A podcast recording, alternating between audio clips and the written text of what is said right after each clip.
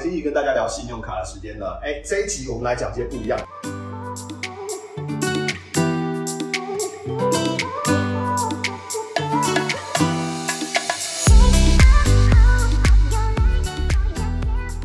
Hello，大家好，我是贝尔，我是旅美人妻贝尔，我是刚刚移民来美国的苦主。 对，刚来移民来美国，这新移民最麻烦的就是来这边什么都不知道怎么弄。超级惨，美国的整体信用卡市场的设计概念不了解，真的是完全不同。然后你帮我设计了六堂课，来来来来，我跟大家介绍一下。第一堂课是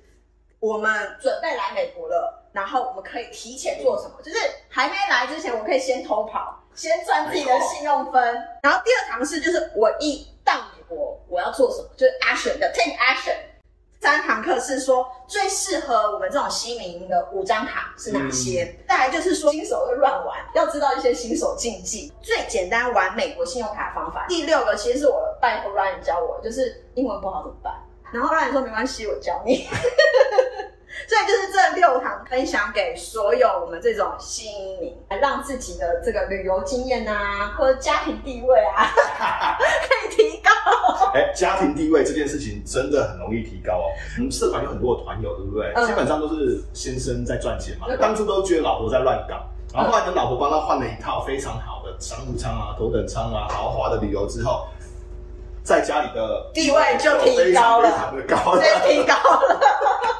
以我觉得玩信用卡，它对我来说，它已经不是一花钱的那种东西，嗯其实是一个生财之道。嗯，第一集我们想要讲些什么呢？我还没来之前，其实你就知道说信用卡很好玩，我们先跟大家讲结论，就是不要办单款信用卡。美国信用比较信用分数，信用分数有个计算的公式啊，就是说每个月的信用使用率有关系。银行给你一张担保的信用卡，是，可能额度都很低。嗯，对，我们举个例，假设你是两千，你使用了一千块，信用使用率就是五十趴，对五十趴你的信用分数就暴跌了。哦，它其实是一个完全颠覆华人思维的信用卡分数。那美国人就跟我讲清楚啊，为什么不跟我讲清对，楚？其实他会跟你讲清楚，因为两边的信用的设计不太一样，观念完全不我同们未来的时候后面会。讲，就是整个信用卡的逻辑。第一个东西就不要办担保类信用卡，因为它会让你的信用使用率变得非常高，你的信用分数就恶性非循常环非常低，就变成恶性循环。我很多的同事也是台湾外派来的同事，也都是办担保类信用卡，我所以他们来了一两年之后还办不下好的信用卡，我真的来是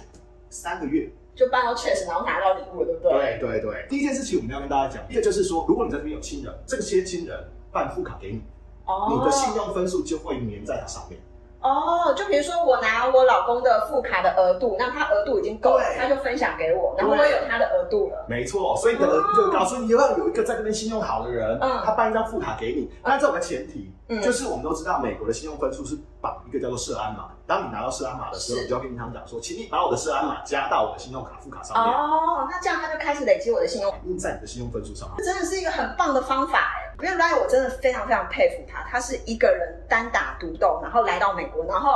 混得风生水起，过了神仙般的生活。你知道我看他的是哦，亲戚现在在欧洲，哦，现在在坐游轮，哦，马上之前就夏威夷，就我是这样说，我也不愿意，我在帮大家开箱，对不对？很难过。像你这种嗯，我就是来奋斗，我就只靠自己。那这样的人有什么办法？就是美国运通有所谓的国际转卡，它哦当初设计的，它叫 Global Transfer，它嗯当初设计的目的就是要让原本在某个国家工作的人去到另外一个国家，可以快速的拿到。，啊本来就有这个制度。对，哦，所以像是我当初来之前，嗯我就在台湾办了一张，台湾美国运通卡很好办，对不对？它当然有分不同的等级嘛，就是你只要转卡的话，办最便宜的就好了。这一张不是要打开嗯卡，它就只要让你有一个 reference，有个信用比可方以说转过来。有些年费，有些最便宜的卡，嗯哦我记得有年费两三千块钱的，其实好像不难啊。真的，大家一定要把这个转发、分享、点赞，因为它是正规的方法，然后它同时也是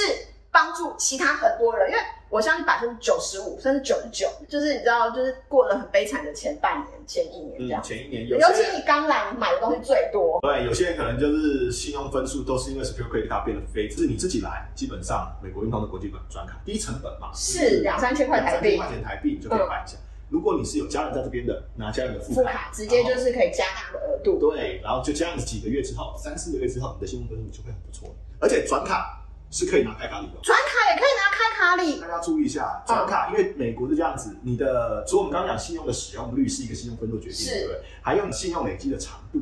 哦，所以第一张转卡哈，大家不要第一张转卡选那种很贵年费的，你要长期持有那一张卡。哦，它才会累积我的信用。对，它是你的第一个 base，、你要长期持有。如果你只有一张要八百块美金的年，可是你又想把它关掉，有然后点又不负担能不关起对，就是选择美国版本的美国运动用卡，选择低年费的或者是免年费的就。是第一个在台湾先办，就是最低年费的两三千块，然后到了美国转卡也是办最低年费的，对，长期持有，长期持有就代表，因为它是你的人生的第一张卡。在美国。在美国开启你人生的第一张卡，然后让你长期持有，让你这个信用分非常的持久，然后就可嗯以快速让你的信用分变高。信用分变高之后，再办其他四张好卡，四张好卡之后，你就可以做头等舱、住清洁饭店。没有错，所以其实信用分数都是有一些的 p e 我觉得听君一言，胜读万年书啊！各位一定要锁定我们 Tree Plus，然后我们的部落格上面其实有很多的文章，有给专门给新手的文章。你就可以跟着 Ryan 吃香喝辣。那这一集其实我们主要就是要跟大家讲这一个简单的概念。不要再办 security 卡，不要再办单脑信用卡，那个只会恶性循环，额度很低，然后让你很久超生，不是永不超 生。对，那这一集我们就帮大家录到这边啦。那希望大家会喜欢这样的 content。那如果大家想跟我们一样花更少飞更好，然后善用信用卡点数留更舒服的话，一定要订阅我们的频道，同时把我们频道推荐给你的亲朋好友哦。然后你要不要介绍一下你的频 道？好，我是旅美人妻贝尔，我们的频道是帮助新移民如何过上美滋滋的新生活。这是赞赞赞，这不错。然后我们接下来会有六堂课继续播出啦，没有错，那大家有兴趣的话，也记得去支持一下他的频道哦。谢谢大家，拜拜。